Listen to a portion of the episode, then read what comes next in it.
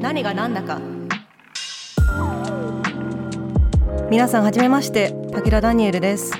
ここからは私武田ダニエルが一人喋りでお送りする。武田ダニエルの何が何だか。という番組になります。リスナーの皆さん初めましての方も多いと思うんですけれども。とりあえず少し自己紹介をさせてください。97年生まれで今アメリカカリフォルニア州に住んでいて、まあ、生まれがそちらなんですけど、まあ、夏休みだったりとか冬の時とかにあの家族が日本に住んでいるのでできるだけ日本に来るようにしてていやもう本当に今暑くてカリフォルニアはめちゃくちゃドライなもう砂漠みたいな感じなんでもう乾燥と戦ってる毎日なんですけども日本はもうサウナみたいで、まあ、あの湿度が高いからこう肌が乾燥しないっていうのはいいかもしれないんですけどもうちょっと昼間になかなか行動できなくて皆さんもそういう方多いかもしれないんですけど、まあ、そんな感じであの夜の時間を充実させていきましょう。で一応その武田ダニエルという名前ではあのライター業を主にしていて去年初めての短所「世界と私の A to Z」を講談社から発売させていただきました。読んでくれてる方も結構多いみたいで本当にありがとうございます。で実は今年の9月にも新しいえー、本が出ます。そちらはあの群像で書いていた連載をもう一度まとめたものなんですけれども、まあ、前回はそのアメリカの Z 世代ってどういうものなのっていうのをこうもっと掘り下げていったりだとかこう若者のカルチャーだったりとかトレンドをもっと追っていったものになっています。発売された時にはまたあのラジオに読んでいただきたいと思っています。で、まあ、ラジオ今回読んでもらえて、まあ、めちゃくちゃ嬉しくてっていうのも自分が子供だった頃にまあ、さっきも言ったように夏休みとか日本に行ったんですけど、その時祖父母の家に住んでいて、まあ、子供だったんでちょっと早く寝なきゃいけないっていうのが家ではあって、で、ただその自分が子供の頃に好きだったアーティストがいて、意外って言われるかもしれないんですけど、生き物係がすごい好きで、あの、生き物係のボーカルの吉岡清江さんがすごくこう憧れで歌も上手くてめちゃくちゃかっこいいと思っていてで彼女がラジオ番組あの他局で申し訳ないんですけど「オールナイトニッポン」に出るっていうのも自分にとっては大イベントがあってでその時におじいちゃんがすごいラジオ好きでラジオを結構いくつも持ってて、まあ、1個借りてあの夜畳の部屋であの一番音の響かない部屋であの夜遅くまで聞いてたのがなんかすごい自分の中で日本の夏の夜みたいな思い入れがあってよく覚えてるんですよね。なのでいつか出るとも思ってなかったのでこういうのはすごい嬉しいし楽しいです。で、まあアメリカでラジオってあのそういうこう日常に溶け込んでるってあの考えた時にあ確かにめちゃくちゃ聞いてるわと思って車がその普段使ってる車がめちゃくちゃボロくって Bluetooth が繋がらないタイプなんですよね。なので CD とかカセット、もしくは、えっと、ラジオしかなくって、まあ、ラジオのステレオの、もうまず音質がめちゃくちゃ悪いんですけど、まあ、基本的にそのローカルなラジオだったりとか、例えばその大都市のラジオにもつながるんですけど、結構曲によって音楽の種類が違ってて、例えばこう、昔のなんか 90s しか流さない曲とか、あとはこう、オルタナロックしか流さないとか、あとは R&B、まあ、オークランドのあたりだとこう R&B のカルチャーヒップホップも強いので、まあ、そういうのばっかり流してるラジオもあってそうするとパーソナリティとかもめちゃくちゃ色濃く、まあ、こうポップス寄りの人はめちゃくちゃポップな人だしあのヒップホップの人たちはもっとすごいこうローカルなノリだったりするし、まあ、そういうのも結構面白いですね。でまあ自分の場合はそれを結構ラジオ局をちょこちょこ変えてあの CM とかを飛ばしながらどういう曲やってるのかなっていうのを毎日聞くのがすごい楽しくて、まあ、そこで結構今どういう曲が流行ってるのかなとかあこの新曲こんな感じなんだってそこで最初で聞いたりすることも割とあります。はい。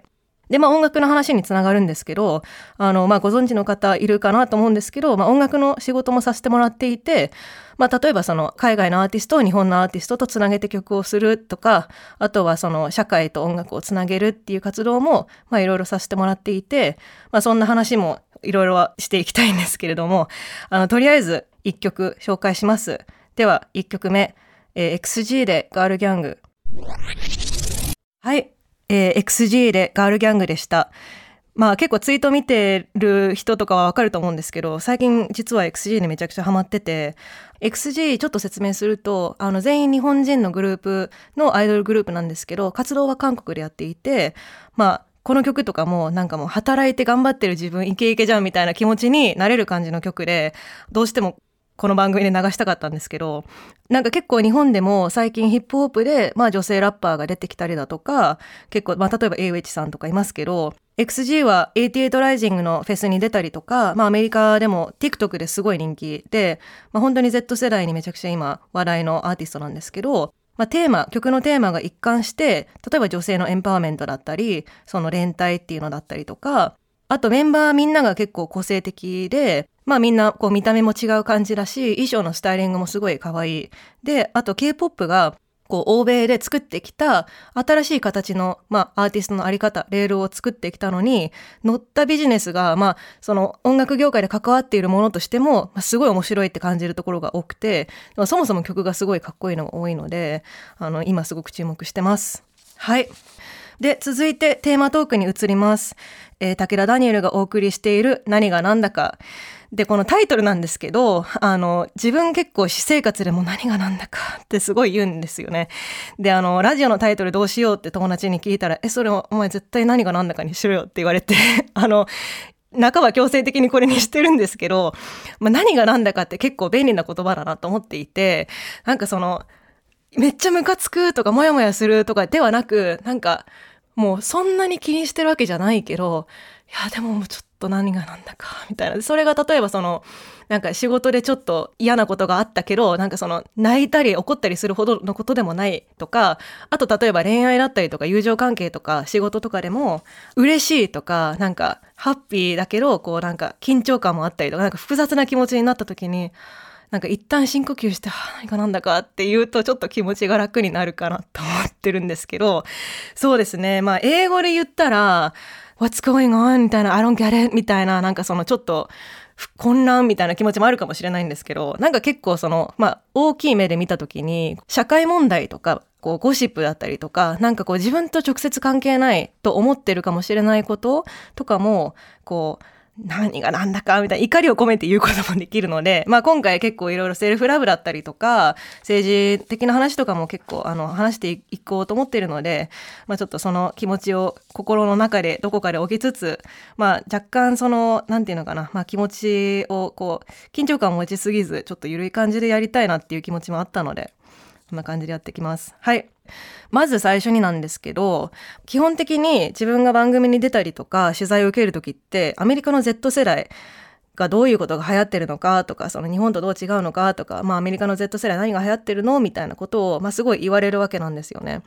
で、あの、自分が絶対こう NG にしてるのが、アメリカの Z 世代を代表する武田ダニエルっていうのは絶対 NG にしてて、なんでかっていうと、まず自分が代表してるっていう意識は全くないし、Z 世代って、まあ、アメリカで言ったら、例えばこう、1990年代後半から、まあ、大体10年、15年ぐらいでくくられている世代なんですけど、まあ、もちろん、最も多様な世代って言われているぐらいなので、そもそも価値観自体が多様であり、そうなってくると、こう、くくったところで、まあ一概に言えることもないし、むしろその多様性だったりとか、まあこういう社会変革を起こしてるよねっていうところから導かれる、まあ新しい価値観とか、こういうことが全体でムーブメントが起きてるよっていう話はできるけど、その何かをこう属性として代表するっていうのは違うと思うし、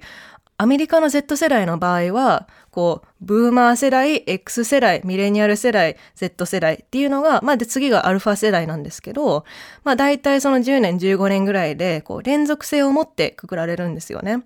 で、アメリカの Z 世代を、例えばこう、象徴づける社会の出来事っていうのを挙げたときに、例えばコロナウイルスを、まあ、高校だったり大学生の時に経験している。あとは、初の黒人大統領の就任を若い時に見ているとか、あとは同性婚の合法化とか、そういうものをこう、まあ、中学生、高校生ぐらいの時に経験している。で、例えばミレニアル世代だったらリーマンショックとか、まあ、9.11だとか、そうやってこう、社会事象がこういう時にあった、だからこういう傾向があるよねっていうような、まあ、論じられ方が多いと思うんですけど、自分が日本の Z 世代っていうくくり方に若干違和感があるのが、それまでは例えば第一次ブーマー世代、第二次ベビーブーマー世代ってアメリカのブーマー世代と必ずしも被ってはいないんですよね。日本独自の例えばゆとり世代とかはゆとり教育を受けてきた人たち、あとは氷河期世代、たまたまその時期に就活がすごく難しかった世代だとか、まあこう社会事象を経験した人たちっていう逆のくくられ方をされているんですよね。ただその Z 世代の時だけこうグローバル化の影響かもしれないんですけれどもまあ、アメリカと同じくくられ方で Z 世代っていうのを語っている人がすごく多くて、あの、現象としては面白いと思うし、やっぱりインターネット、SNS の影響で、まあ同じような情報を比較的得ている世代だから、まあ同じ世代でくくっているのかもしれないんですけれども、やっぱり育っている環境も受けている社会の影響も、まあ日本とアメリカでは全然違うし、なんかアメリカの Z 世代はすごい、日本の Z 世代の子はダメみたいなくくられ方も自分は個人的には加担したくないと思っているし、で、まあここからつながるのが、まあ、自分はアメリカに、まあ、ほとんど人生住んでいて、まあ、日本にも住んでいたことはあるんですけれども日本を批判するためにアメリカの話をしているんじゃないかとか、あの、アメリカがそんなにいいんだったらアメリカに住めては住んでるんですけども、そもそも。あの、アメリカのいいところも悪いところも見ているし、自分はもともとその日本にすごく憧れのある人だったんですよね、子供の頃。まあ、日本の文化がずっと前から好きだったし、まあ、アニメだったりとか音楽番組とか、あの、日本のものばっかりを見ていて、日本に住みたいって気持ちがすごい強かったんですけど、まあ、日本に住んだら住んだですごいいいこともたくさんあるけど、まあ皆さんが多分こう日常的に感じているかもしれないこう息苦しいこととかこうルールが厳しいとか結構セクハラパワハラがあるみたいなことももちろん経験しているのであの日本のいいところも悪いところもアメリカのいいところも悪いところもこう見た上でお互いを反面教師にしながらあの話していけたらなっていう気持ちで結構文章書いたりとか、まあ、ラジオに出させていただいたりとかしてます。最近日本にまあ1ヶ月ぐらいいて日本のいいところっていうと、あの、まあ、特に東京なんですけど、東京以外でも、まあ、この間ちょっと旅行、地方の方に旅行に行って、まあ、なんだかんだ言って新幹線とかで、まあ、飛行機でも日本の国内だったら、まあ、大体1時間ぐらいで移動できたりとか、まあ、新幹線だったら日帰りでどこかに行けたりとか、まあ、もちろん安くはないんですけれども、あの、移動の手段っていうのは割と日本はあるな、充実してるなと思っていて、特に東京の場合は、まあ、終電があったとしても、例えばその後タクシーもあるし、例えばその仕事が終わって、学校が終わって、じゃあその後友達と飲みに行こうとか、友達とカラオケ行こう、サイゼリアに行こうとか、なんかファストフードのところに行こうとか、結構その安いものから高いものまでいろいろ選択肢があると思うんですけど、アメリカの場合、そういったこう、まあ、銭湯だったりとか、公共施設だったら公園とか図書館とか、まあ、アメリカはそういう場所がどんどん減ってしまってるんですよね。で、そのサードスペースの消失っていうのがすごく今問題になっていて、例えばミレニアル世代、Z 世代は孤独を感じすぎて、こうメンタルヘルスにも影響を与えていて、孤独パンデミックが起きてると言われているほどなんですよね。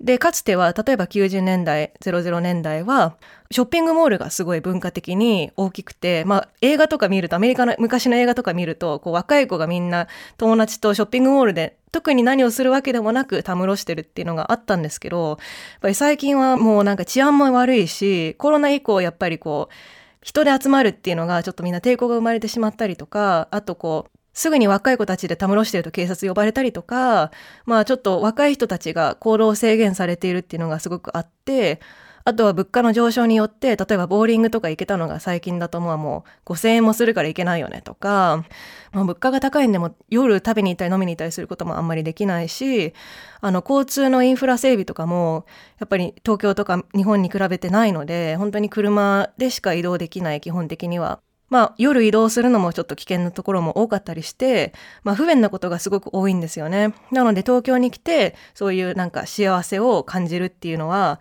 すごいあります。で、まあ、例えば、まあ、今の話もそうなんですけど、まあ、日本に住んでいたら、例えばコンビニに行ったら美味しいおにぎりが買えるとか、まあ、その辺の自販機でこう、たくさんの種類のドリンクが100円とか150円で買えるって、自分からしたらめちゃくちゃ幸せなことだし、あの、すごい大金をかけなくても、ちょっとした幸せが買えるっていうのが、ちょっと資本主義的かもしれないんですけれども、やっぱり日々にこう、彩りを与えるっていうこともあったりとか、あとは移動の手段によってこう友達にすぐ会えたりとかするんですよね。そう、アメリカの場合、そうやってこう友達とすぐこう、じゃあ渋谷で待ち合わせしようとかいうこともあんまりできないので、もう本当に遊びに行くところがなくて、もう何週間も前から、例えばこの週末は絶対ブランチに行こうってこう決めなきゃいけなかったりとか、そう、フラットへ行くってことがあんまりできなくて、結果としてこう、TikTok とか SNS とかでのコミュニティがすごく強くなるっていうのはあると思っていて、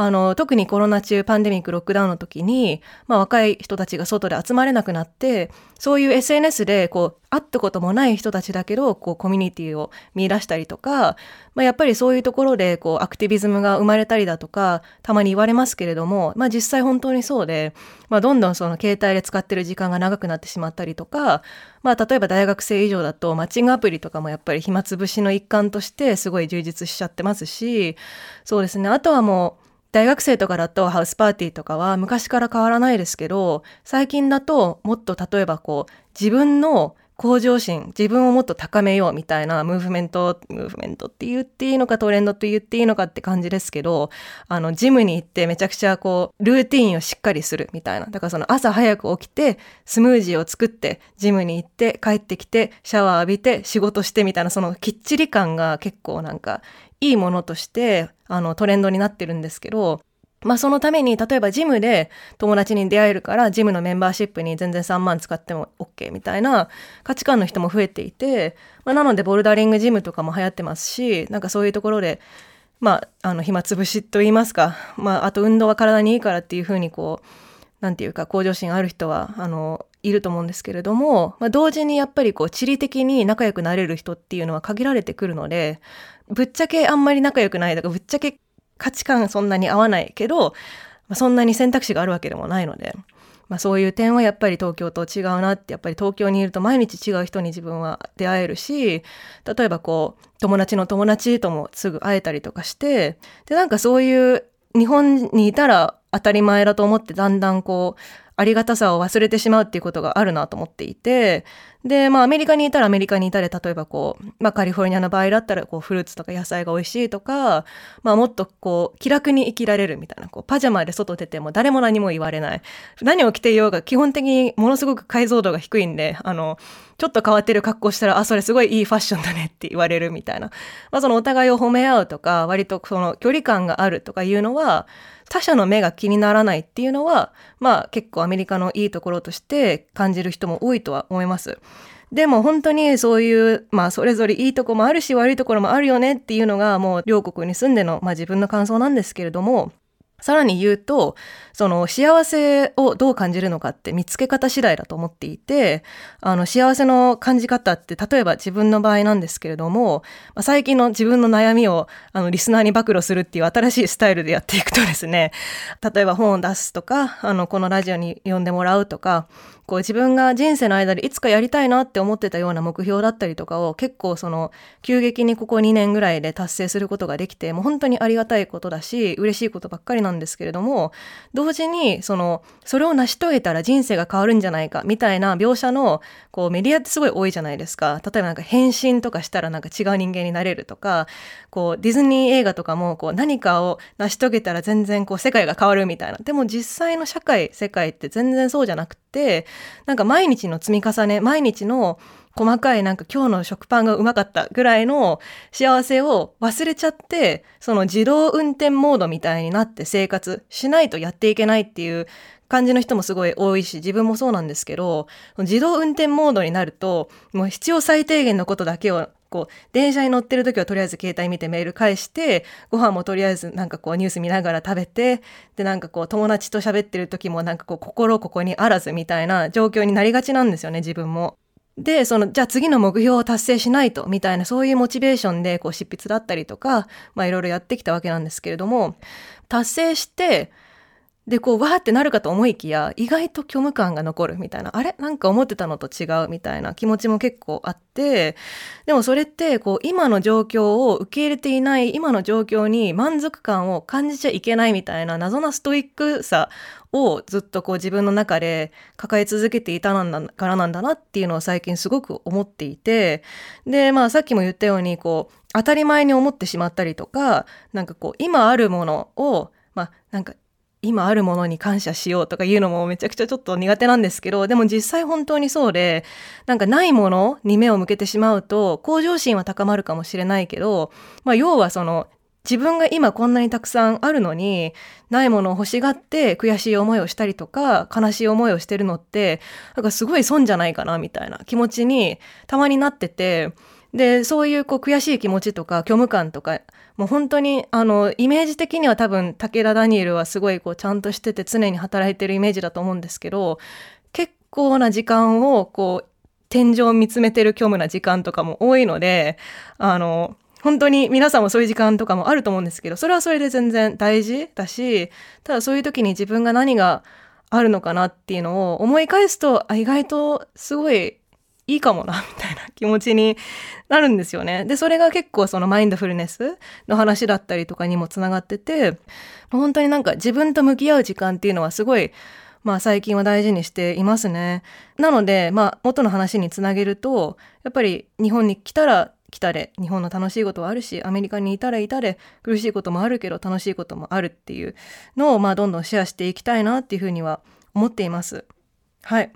ここからは、実は、えー、自分のツイッターだったりとか、先日出演した、えっと、荻上チキセッションで、こう、いろんな方から、あの、募集した時に、こう、メールもらったりとかして、本当ありがとうございます。1個目。匿名の方からです。日本とアメリカは文化風土でかなり違う面があると思います。最近の日本社会はいろいろな面でアメリカの悪い部分の映し鏡のようになっていると感じますが、ダニエルさんはどうお感じでしょうか？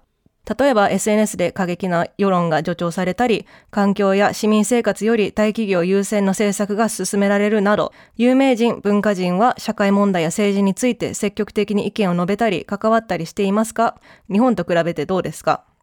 はい。まあもうほんといろんな論点がもう詰まりまくっているお便りありがとうございます。あの、まず最初のところですね。まあアメリカの悪い部分の映し鏡っていうのが、でもこれって結構その資本主義が多分問題のベースになっていて、こう資本主義が加速すると割とその同じ問題が浮き彫りになってるっていうか、まあその書いていらっしゃる通り、例えば環境問題とか、市民生活よりも大企業が優先されるとか、それはこう、なんていうか、アメリカに限らず、あの、他の国でも割と起きている問題で、まあそうやって労働者が立ち上がるようなムーブメントだったりとか、デモやストライキもいろいろ各地で起きていますよね。で、日本の場合は、まあ、結構そのじわじわとあのそういう政策が進んだりとか気づかない間に進んでいたりとかいうことが結構多いと思っていて、まあ、アメリカの場合はこう怒りがあの常に皆さん爆発しているので、まあ、常にデモだったりとかもう常にいろいろ議論が起きているんですけれどもでももちろん日本でもデモはたくさん起きているのにそういうのがこう割とないようにされているっていうのは、まあ、日本のいいところで平和主義っていうのがあると思うんですけどその問題がないような生活を皆さんこう優先したいっていう気持ちがすごい強いんじゃないかなっていうふうには思っていてでも実は心の底でこう結構違和感を持っている人も多いんじゃないでしょうか。で、もう最後の部分の、えー、有名人、文化人は社会問題や政治について意見を述べるかどうかっていう話なんですけど、まあこれ結構いろんな方からお便りもらっていたりとかして、まあ今かなり話題になっている話で逃げられない、これ以上ちょっと逃げられない議論だと思うんですよね。で、でもそもそも発言をしなきゃいけないのか、した方がいいのかっていうところにおいては、もちろん文化の違いもあるし、教育の違いもすごい多いという話をよくしていて、まあ、例えばアメリカの場合は、教育、まあ、もう小学校とかの段階で、あの、人と違うことを言わなきゃいけないっていうプレッシャーが逆にめちゃくちゃ強くって、あの、そもそもアメリカ社会って、こう、皆さんもイメージあるかもしれないですけど、あなたはスペシャルみたいな。あなたはこう、世界で一つだし、こういうところがあなたはいいからそれを胸張って生きろみたいなところがあるんですけど、まあそれはこう自己肯定感を高めるとかポジティブな教育としてまあいいところももちろんたくさんあるんですけれど同時に例えばそれが大学の入試というか受験だったりとかあとはこう会社の面接の時とかにこう過剰に自分が人と違うっていうのを言わなきゃいけないんですよね。ただみんなが特別だからこう違うことしなきゃいけなくて例えばこう世界一周を小学校の段階にして中中学受験のために言うとか、なんか日本じゃちょっと想像できないかもしれないんですけれども、例えばアフリカに行って、こうなんか水道を建てるとか、まあそれは割とお金で解決の部分もあるんですけれども、そこまで過激じゃなくても、自分がどういうことをしてきたか、どういう仕事をしてきたか、学生生活どういうことをしてきたかっていうのを、こう、過剰にアピールしなきゃいけないっていうカルチャーもあって、で、それがこう、普段の生活にどうにじみ出ているかっていうと、例えば授業とかで、日本の場合は、割とその、意見を求められることってそんなになくって、あの、正解が求められているんですよね。で、例えば英語教育とかにおいても、例えばこの穴埋めに入る言葉は何でしょうか？とか、暗記がすごく多かったりとか、意見を求められたとしても、例えばそのニュースとかで小学生の子に、あの、夏休みどうだった？ってこうインタビュアーが聞いて、こう子供が楽しかったですみたいな、その割とみんな同じことを言う、同じことを求められるっていうのがやっぱりあるのに対して、あの、アメリカはもう本当にこう、授業で例えばこう、当たり障りないことを意見として言ったら、でもあんたの意見はどうなのって聞かれるんですよね。本当は違うこと思ってるんでしょ？とか、でもあなた自身の経験からどう思ってるの？とか、で、それがやっぱりこう、社会だったり政治だったりとかの勉強にもすごく反映されているし、まあそもそも国の歴史が浅いので、自分の手で何かをしたら変えられるっていう、まあ歴史教育とかを受けているっていうのも影響しているかもしれないんですけれども、やっぱり自分の声は価値があるし、重要であり、自分の意見には価値があるって思ってる人がすごく多くて、まあそれがこう悪い風に振り切ると、いや自分の意見はすごい過激かもしれないけどでも議論の発達のためには大事じゃんみたいなこう自己主張のぶつかり合いみたいな感じの人ももちろん多いんですけれども、まあ、あえて変なことを言うとかあえてこう人と違うことを言うっていうことに、まあ、価値のある社会なのでもちろん議論はすごい加熱するしでもそれはこう議論のベースとして例えば自分の意見は意見としてあるけどその相手の意見と違ったとしても否定をしてるわけではないというか多様な社会なのであの自分と意見が違ったとしても同意はしないけど理解はできるよとかあの賛成はできないけど君の気持ちは分かったとかなんかそういうようなこうおしまいの方向が多い気がしていてでも日本だと結構まあそもそも議論をあんまり日常的にしないじゃないですか。って言った時にこうネットでの論争とかが結構こう個人攻撃になってしまったりとかなんか議論に慣れてない人たち同士でのなんかこう人格否定とかも結構見受けるんですけれどもまあそういう意味でもやっぱり文化人はなかなか発言もしづらいと思うし発言をした方がいいって促されるような社会でもないのでやっぱりアメリカだったらこう有名人はそのそれなりに社会的影響力のある人つまり社会的責任のある人として考えられている。だからこそじゃああなたはこれだけフォロワーもいてこう好かれていてでこれだけこういろんな人から常に支援を得ているのにその人たちのために何もしないのかと。あなたは自分の声という大きな武器を持っているのにそれを使ってくれないのかっていうそういうこうがっかりしたなみたいな気持ちの方が多いんですけど日本はもう本当は逆であそういう政治的発言するんですねがっかりしましたみたいな方が多くってでもそれあなたに実害があるんですかっていう気持ちは結構自分の中では強いんですよね。こちらも匿名希望の方からです。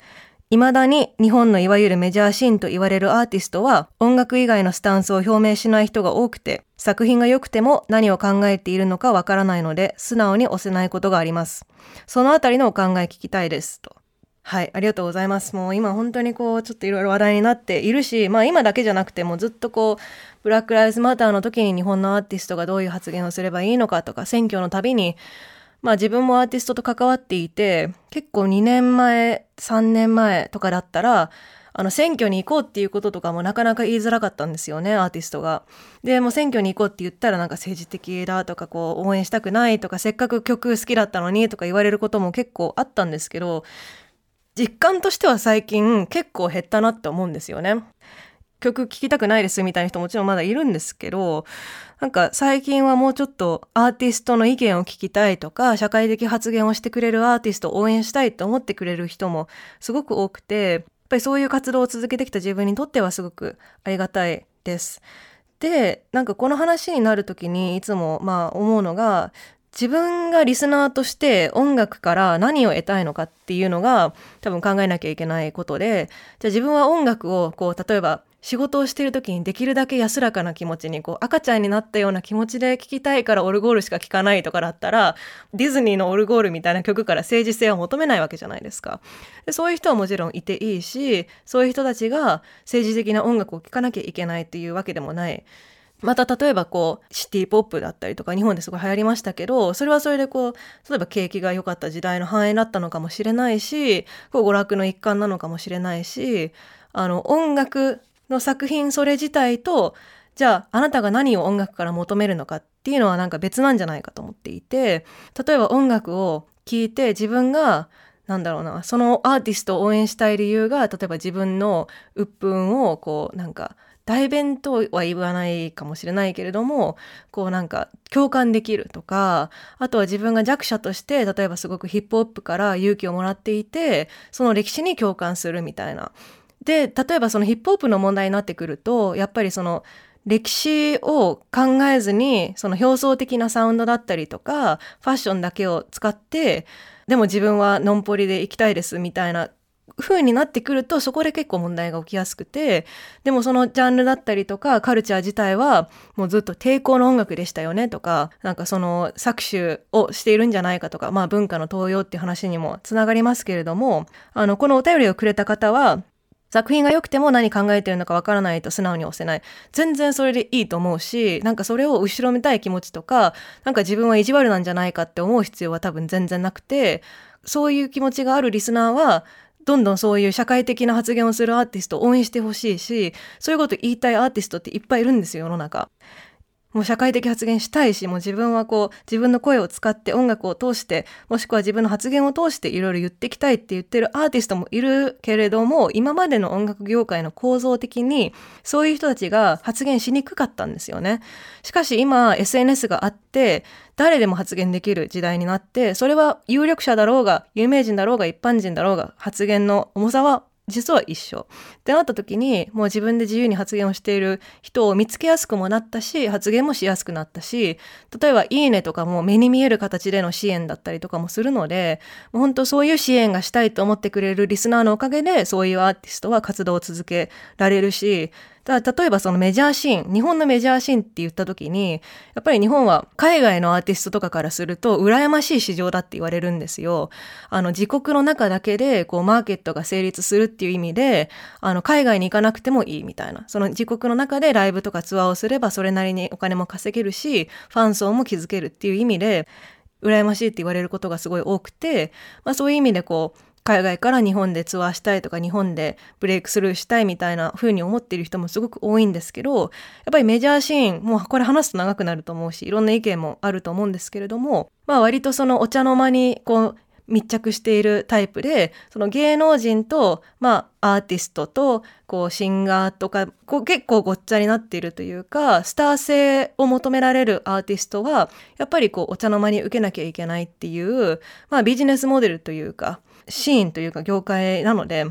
ただしそれはやっぱりこう CD 時代の名残というかやっぱり CD 時代は結構そのまあ娯楽に近い形でどんどん売れていたけど今はストリーミングってなってくると例えば SNS でひょんなことがきっかけでものすごい再生数が増えたりとか結構誰でもこう一攫千金というかチャンスのある時代だからこそいろんな価値観があっていろんな人を応援したいっていうことも可能になったしそれはもちろんどんどんこう今売れてる人が絶対的にものとして作品がいいとか、その人気とか有名度合い、知名度によってそのアーティストの良し悪しが必ずしも決められない時代になってると思うんですよね。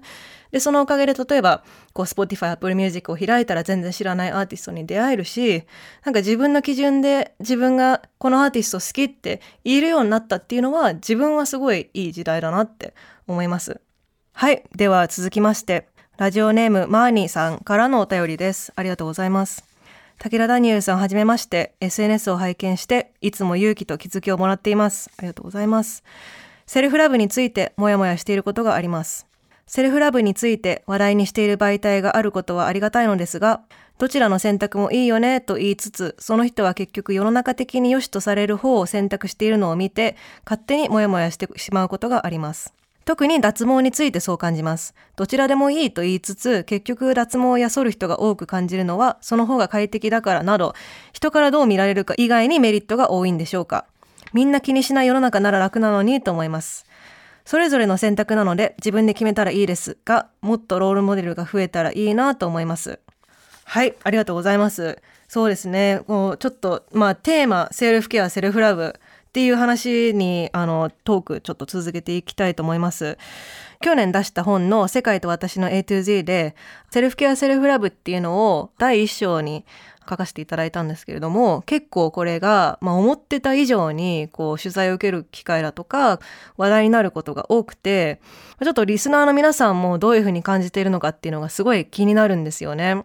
でなんかそのそもそもセルフケアセルフラブって何なのかっていうのがなんかこう明確にならないまま割とまあアメリカもそうなんですけど日本では特にこう商業的な意味合いでこう輸入されたイメージがすごいあると思うんですけれどもなんかこう例えばお酒の広告でセルフラブっていうのとかセルフケアとかおおって思ったんですけれども、まあ、あとはこう自分のご褒美時間とかこう自分へのご褒美自分を愛する自分を大切にするっていう文脈の中で例えばなんかちょっといつもより価格帯の高いチョコレートを買ってお風呂で食べてワイングラスがそこに置いてあってこうなんかもういつもよりちょっと高いこう乳液を使うとかなんかそれって全部消費につながってるよねっていうのがすごく違和感があって全部結局こうお金で解決する話なんですよね。物を買って自分の生活の質鍵括弧付きの質を高めてそれが自分への愛情表現ってなんかちょっと根源的な部分から外れてんじゃないかなっていうのですごくこう違和感があって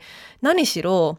企業としても広告企業としてもやっぱり物を売るためにはどうしたらいいのかっていうのを常々考えてると思うんですよね。で今ちょうど過渡期というかセルフケアセルフラブっていう言葉がこう輪郭がまだぼんやりとしている状況の中で割とこう響きのいい感じであのあなたたちにこう痩せろとかこれをこう買わないとダメな人間だっていうタイプのかつての広告ではなく自分を大切にするってすごい優しい言葉だしなんかちょっと先進的かなって思うんですけどでも根源的には物を買うことによって自分の機嫌を自分で取るって言葉がすごい気になるんですよね。なんか自分が不機嫌な時は何かを買ってこういい気分になろうみたいな。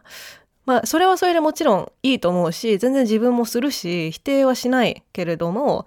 やっぱそれがそのセルフケアセルフラブのイメージになっちゃうのってまあちょっと理論から外れるかなみたいな気持ちもありっていうのもなんか自分の機嫌を自分に取るってよく考えたら例えばそのなんか会社で嫌なことがあったとなんか上司にこう理不尽なこと言われたみたいなでもそれってなんかこれめんどくさい言い方かもしれないんですけれどもなんかそうやって理不尽な言い方をしてくる上司がいる社会がおかしいと思うんですよね。とかなんかこう自分が今日もこうパワハラ受けたセクハラ受けたとかなんかこう賃金が上がらないとか生活の根底にあるこうモヤモヤイライラをこう無視するためにこう現実逃避をするためにあの物を買ってなんかセルフケアセルフラブみたいなのもなんかちょっと消費の悪いところに吸い込まれちゃってるなっていうイメージは結構あります。で、あの、例えばなんですけれども、まあ、いろんなこう、セルフケアのあの概念自体はあのブラックパンサー党とかのそのアクティビストから生まれた言葉であってその社会運動とか革命とか、まあ、デモプロテストをする時に社会のために戦うのは大切だけれども、まあ、自分のことを愛するのを忘れてはいけないっていうところから起源はあるんですよね。なので例えばこうデモに参加するともう長いストライキとかってめちゃくちゃ長いし何か自分よりも大きな組織自分よりも大きなこう目標社会的変化のために自分は頑張っているでもめちゃくちゃ炎天下の中で例えばずっとこうマーチを続けていてきついでそうすると長続きしないんですよね。持続可能な社会運動をするためには自分のことをまず大切にしなきゃいけない。まあ、例えばそのアスリートとかがめちゃくちゃストイックに毎日練習してでも自分を大切にしなかったら例えば古傷とかを放置してたら持続可能じゃないですよね。それと全く一緒でこう古傷とかがあるのに結構痛いけど痛め止めの注射とかをやってなんか無視してるのと割と近い状況なんじゃないかなっていう気持ちであります。で、まあそもそもセルフラブっていう話に行くと、なんかすごいラディカルな行為なんですよね。自分を愛するって。で、自分を愛するって言葉だけで見るともうなんかなんでこのクソみたいな、なんか表層的な言葉でって思う人も多いと思うし、なんか自分も結構思ってたんですけど、この資本主義社会に生きてると自分の人間としての価値が全てこう労働力だったりとか例えば会社企業ないしはこう国家にとってどういう価値をこう見出してくれるのかみたいなどういう価値を生んでくれるのか生産性のもとで判断されてしまうんですよね。でも本来人間っていうか本来めちゃくちゃ本来の話をすると地球って本来会社とかないわけじゃない地球って本来税金とかないじゃないですか選挙もないわけじゃないですか。本当は地球ってめちゃくちゃ青くてなんか海もあって、その辺の果物とか食べられる状況なのに、よく考えたらなんでこんな税金の話とかをしなきゃいけないんだろうみたいな。で、結構その自分の人間としての人権だったりとか、結構動物的な部分での行動制限だったりとか、働かなきゃいけないとか、なんか寝られないとか、食べられないとか、なんかそういうこう、一人間としてのあり方をめちゃくちゃ否定してくるじゃないですか。世の中で普通に生きてたら。満員電車とかマジでもう、ま、それまんまだと思うんですけれども、なんかそういうのとかも、やらなきゃいけないわけじゃないですか。で、まあ、自分の選択の有無に関わらず、そういう状況に置かれてしまっているのは仕方がないことなんですけれども、まあ、そういう社会に住んでいる以上は、自分を愛するっていう行為自体が、こう、すごく抵抗の一種なんですよね。だから例えば、その、ちょっと変わった例を出すと、昼寝をするとか、あの、何も考えずにぼーっとして過ごすとかも、ある種の抵抗だというふうには言われていて、例えばその、なんか明日締め切りあるし、なんかメール返さなきゃみたいな気持ちを、なんか全て、いやでも今は自分の時間だし、今はそもそも仕事外の時間なんだから、本当はこの時間は仕事をしなくていいはずだし、自分は自分の時間を大切にするっていうのって、抵抗じゃないですか。で、それが結構自分を愛することというか、例えばもっとこう、カジュアルな例で言うと、友達が今日飲みに誘ってくれたと。で、まあ本当はまあ行きたい気持ちもあるはあるけれども、ちょっと風邪気味だし疲れてるし、なんか本当は家でこう猫とゆっくりしたいみたいな。でもなんか友達に断ったらこう嫌われるかもしれないし、こうせっかく誘ってもらったしって結構日本人ってそういうことこう思いやりとかもあるのでなんか申し訳ないみたいな気持ちでノーって言えない。で他のことに関しても例えばお願い事とか頼み事されたらノーって言えないみたいな人も多いと思うんですけれどもまあそのセラピー用語というかそういう精神的な用語でそうバンダリーっていう言葉があるんですけれどもまあ、その境界線を引くっていう自分を守るために境界線を引くことが大事って。ここからここまではいいけどここから先はちょっと NG っていうのを守ることも自分を愛する行動なんですよね。で、ノーを言うことが自分を愛する行動ってなんか矛盾してるかもしれないんですけれども、やっぱりそれも持続可能性の一環というか、やっぱり自分が本当は嫌だと思っている気持ちを押し殺し続けて、まあ無理していると、やっぱりこう持続可能ではないし、後からそのツケが回ってくるっていうのはあると思うんですよね。さっきもこの話してたんですけれども、なんかそもそもその自分を愛していいんだっていうのが大きな気づきみたいなところもあると思っていて、なんか自分を愛するっていう言葉になんで我々はこんなに違和感だったりとか、こう、なんか生理的に無理みたいな気持ちを感じるんだろうって思うと、やっぱりその自分を愛していいんだっていうことを教えられないし、なんかその特に日本社会だとこう謙遜しなきゃいけないとか自分に肯定感を持ってるとなんか大したことないくせに調子こいてるって言われたりとかなんか割とこう自分はダメだからって頑張んなきゃみたいな感じのこう文化だと思うんですけれども社会に否定されているってことを自覚するきっかけにはなると思っていて例えば電車に乗ったら広告ってなんか髪を生やせ毛を抜けみたいな 広告ばっかりでその今の自分のままじゃダメっていうメディアだったりとか広告だったりでありふれていますよね社会は。もう外に出たらやっぱりそんな広告もすごい多いしまあ自然とその教育の中でもそういうふうにこう植え付けられてしまったりとかもあるし、まあ、資本主義社会の中でやっぱりそのこれを買わなければ価値のない人間だとか、これを成し遂げなければ価値のない人間だって刷り込まれた方が、まあ、従順な人間に育つっていう意味で割とそういうふうに社会が出来上がっちゃってるんですけれども、なんかそれってこう我々人間にとっては優しくないし、何が人生で大事なのかを考える必要がすごいあると思っていて、そのセルフケア、セルフラブっていうのは根本的にそれに目を向けるきっかけになると思うんですよね。なんかその日本が生きづらいみたいな話ってすごいよく聞くし、まあ自分も感じることも、あの、時と場合によってあるんですけれども、なんかアメリカに住んで気が楽って思う瞬間って、あの、何が人生で大事かをみんなそれぞれ割としっかり持っていて、なんか自分にとっては、これはどうでもいい。でもこれはすごい大事だから絶対に譲らないみたいなのを、なんかこう人に嫌われてもいいから持つみたいなのが結構あると思っていて、一方で日本だとなんか美のスタンダードがすごいこう統一されていたりとか、なんだろうな、そのいいとこに就職して、なんか家族を持ってみたいな親子構造みたいなのが割とこうがっちり決まっちゃってるっていうのもあるんですけど、まあ、最近その像もね、なんかちょっと変わりつつあるとは思うんですけれども、自分にとって何が大切なのか、自分の人生で何を優先したいのかっていうのを、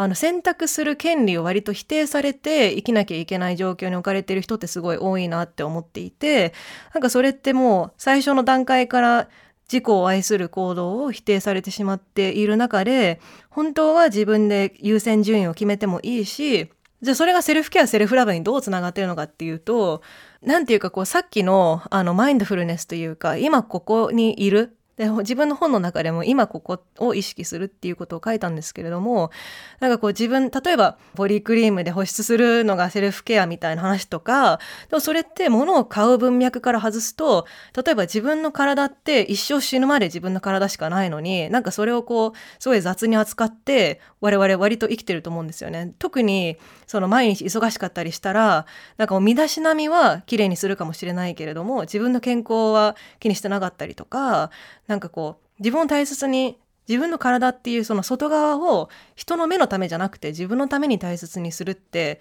意外とラディカルだったりするんじゃないですかね。あとはその自分で決めるっていうのが苦手な人が日本で多いんじゃないかって話もあるんですけれどもなんかでも集団が大事とか集団の輪を乱さないことが大事っていう教育を受けているから、まあ、自然とそうなってしまうっていう思うし全然そのそれ自体は悪いことじゃないと思うんですよね。ただそれが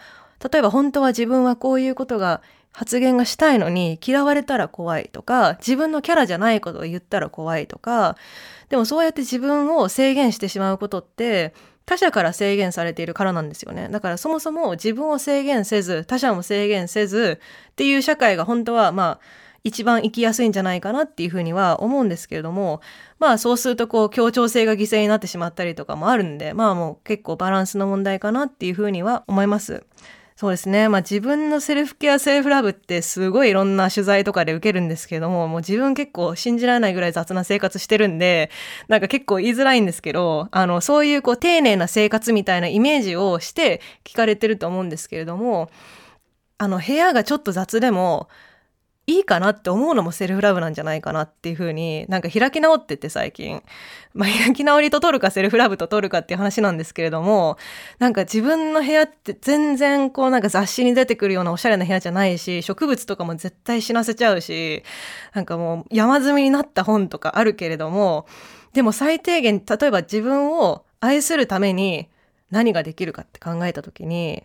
これ無理やりで言ってるわけじゃないですよ。こじつけで言ってるわけじゃないですからね。でも、その、例えばお客さんが来た時に、友達とかが来た時に、い